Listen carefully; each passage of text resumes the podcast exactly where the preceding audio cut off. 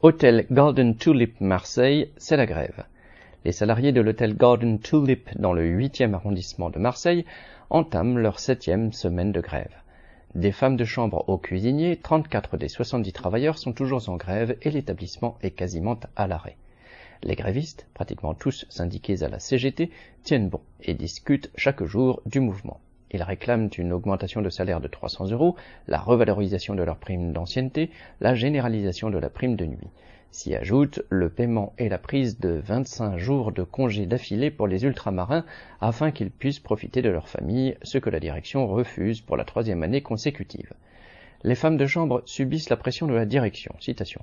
Quand en moyenne on doit faire 12 chambres durant un service, on peut nous en donner jusqu'à 20 et ce n'est pas payé plus cher. Fin de citation. Le 28 juin, les grévistes avaient envahi le second hôtel du groupe dans le quartier de la Joliette et la direction avait fait appel à un huissier puis aux forces de l'ordre pour les faire évacuer.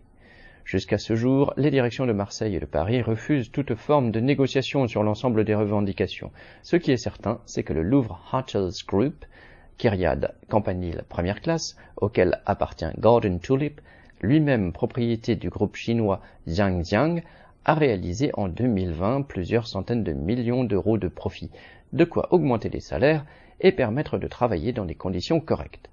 Mardi 5 juillet au matin, les salariés se sont rendus à une soixantaine au comité régional du tourisme PACA pour faire entendre à nouveau leur colère, seul moyen de défendre leur pouvoir d'achat et obtenir des conditions de travail acceptables. Correspondant lutte ouvrière.